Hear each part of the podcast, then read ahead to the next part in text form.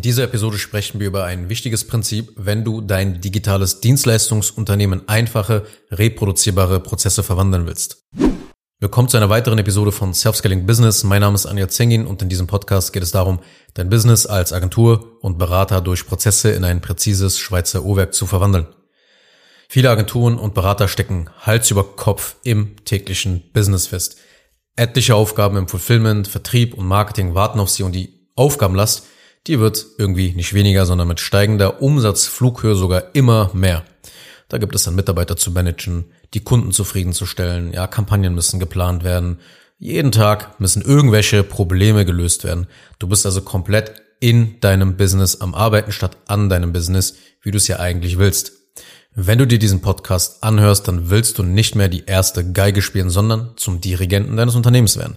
Um aber diese Situation besser zu verstehen und dadurch auch die Lösung zu erkennen, um dorthin zu kommen, müssen wir erstmal mal einen Schritt zurückgehen und uns ansehen, wie du dein Business gegründet und aufgebaut hast.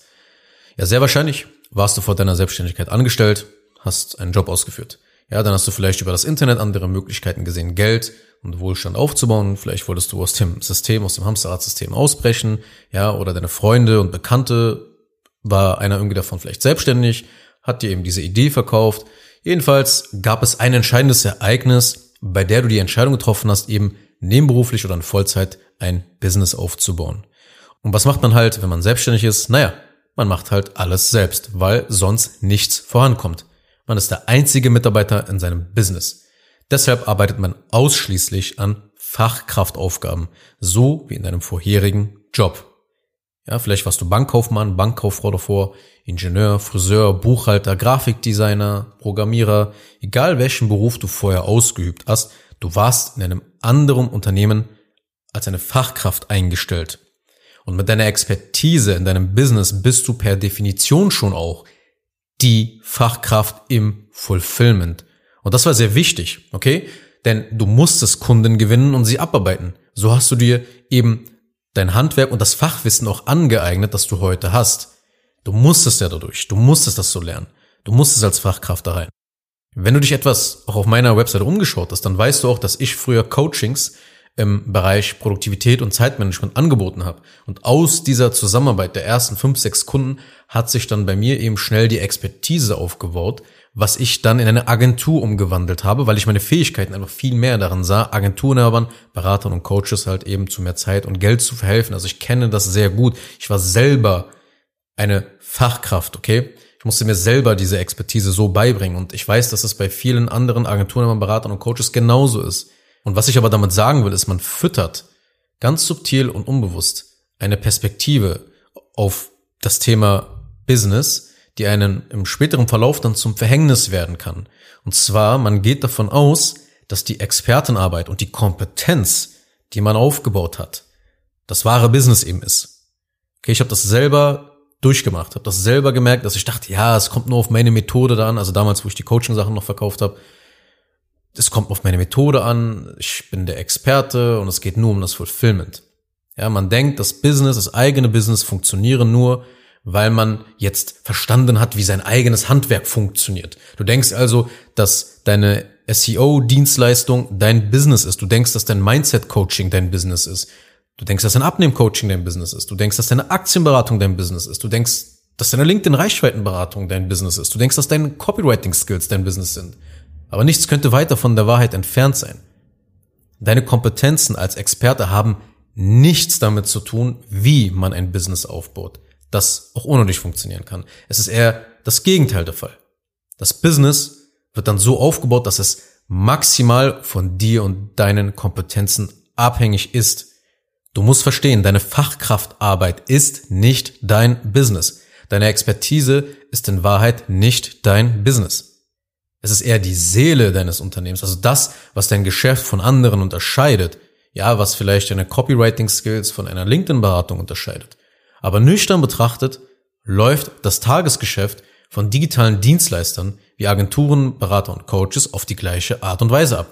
Alle gewinnen in irgendeiner Art und Weise durch Marketingaktivitäten, Leads, rufen sie an, qualifizieren sie, starten eine Zusammenarbeit mit den richtigen Interessenten, erbringen die Leistung auf eine sehr ähnliche Art und Weise, machen dann Folgeangebote und die Kundenbeziehung hört in einer perfekten Welt natürlich niemals auf.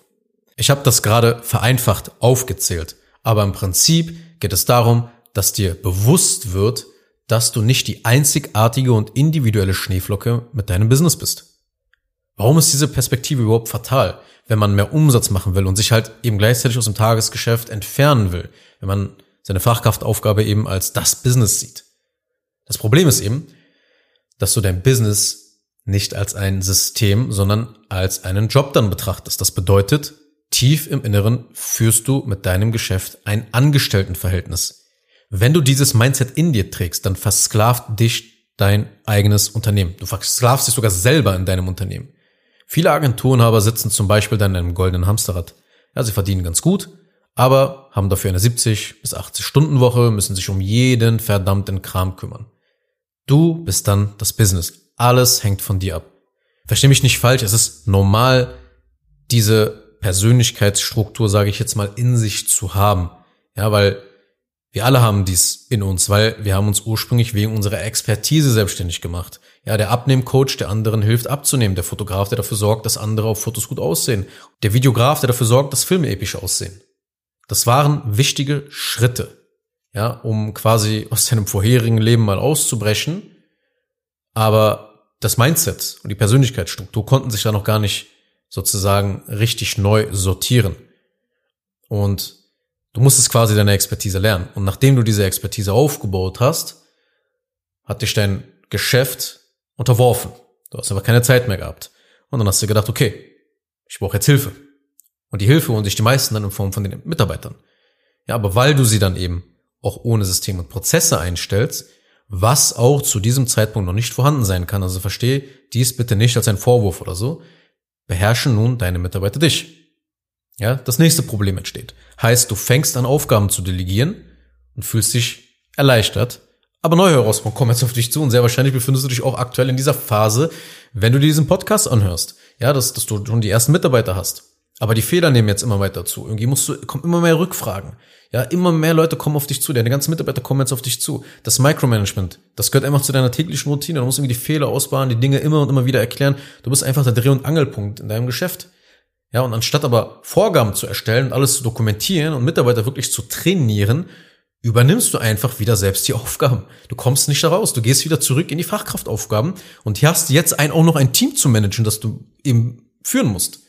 Ja, das braucht ja Aufgaben. Ja, du stellst ja Mitarbeiter stellst ja Mitarbeiter ein und die wollen ja, die brauchen ja Aufgaben. Die brauchen ja, okay, was mache ich jetzt? Wo bin ich jetzt hier? Warum machen wir das jetzt? Dann musst du jetzt plötzlich um mehr Bälle kümmern. Du musst jetzt viel mehr jonglieren. Ja, und du kommst dann als Inhaber gar nicht mehr klar. Weil es so viele Sachen, auf die du dich auf einmal, um die du dich kümmern musst. Ja, und dann bilden sich hier auch bei einigen Selbstständigen auch dann Glaubenssätze wie, ja, Mitarbeiter kann man nicht vertrauen, niemand macht das wirklich gut und ich hätte es besser wissen müssen, niemand juckt ja mein Business, nur ich krieg hier die Sachen geregelt. Und das sind dann alles so Glaubenssätze, wo du dich dann anfängst zu isolieren und denkst, ja, du bist so der Einzige hier, der es verstanden hat. Ja, alle arbeiten gegen dich. Die Welt arbeitet gegen dich, das Business arbeitet gegen dich, die Mitarbeiter arbeiten sowieso gegen dich. Und das verstärkt einfach diesen Glauben, einfach zurück in die Fachkraftaufgaben zu rennen und sie alle an dich zu, reich, zu reißen, um das Chaos kontrollierbar zu machen. Ja. Also du wolltest dir Hilfe holen, dann merkst du, klappt nicht. Und dann ziehst du dich wieder zurück und willst alle Fachkraftaufgaben auf einmal an dich reißen. Und genau das ist der Moment bei vielen Agenturen, Beratern und Coaches, wo das gesamte Business anfängt, sich extrem zu verschlechtern. Wenn diese ganzen Symptome, die ich gerade aufgezählt habe, dann eintreten, dann passiert genau das. Der Arbeitsaufwand im Fulfillment, der nimmt enorm zu, weil hier keine Prozesse existieren. Die Fehler, die führen einfach dazu, dass dann die Kunden unzufrieden sind. Ja, das sorgt dann für mehr Stress. Ja, und keine, keiner dich wirklich aktiv auch dann weiterempfiehlt. Nervlich geht's es dir auch nicht gut. Du stehst gefühlt vor dem Burnout, weil du so viele Bälle eben gleichzeitig jonglieren musst und dabei eben kein System hast, das dir dabei hilft, dich zu entlasten. Im schlimmsten Falle fährt das Business in dieser Wachstumsphase komplett gegen die Wand weil es nicht mehr profitabel ist und du gezwungen wirst, das Business wieder zu verkleinern. Mit anderen Worten, die Arbeitsbelastung kann so erdrückend werden, bevor überhaupt die Ergebnisse dieser Arbeit eine Chance hatten, sich in Form von Wohlstand zu materialisieren. Du wirst gezwungen, auf die Bremse auf einmal zu treten. Und im Kern liegt die Ursache darin, weil du immer wie eine Fachkraft dein Business gemanagt hast, statt dein Business wie eine Maschine und nicht wie einen Job zu betrachten.